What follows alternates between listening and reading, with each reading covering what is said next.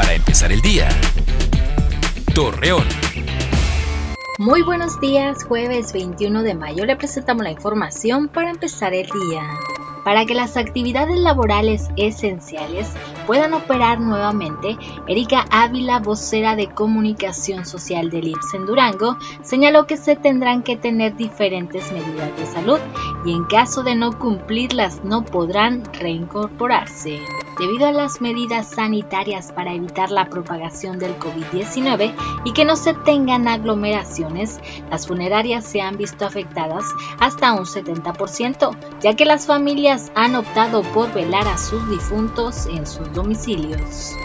El presidente de Canirac Laguna, Guillermo Martínez, informó que se ha tenido buena respuesta en la reapertura de los restaurantes. Asimismo, comentó que los establecimientos cumplen con los protocolos de higiene.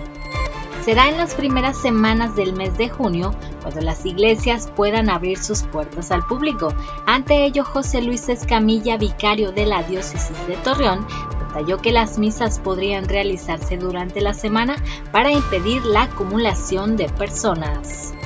Habitantes de la colonia Rincón La Merced de Torreón solicitan al Sistema Municipal de Aguas y Saneamiento una solución al problema de la escasez del vital líquido que sufren en sus domicilios desde hace algunos días. Acompáñenos con toda la información dos minutos antes de las 8 de la noche por Mega Noticias. Para empezar el día.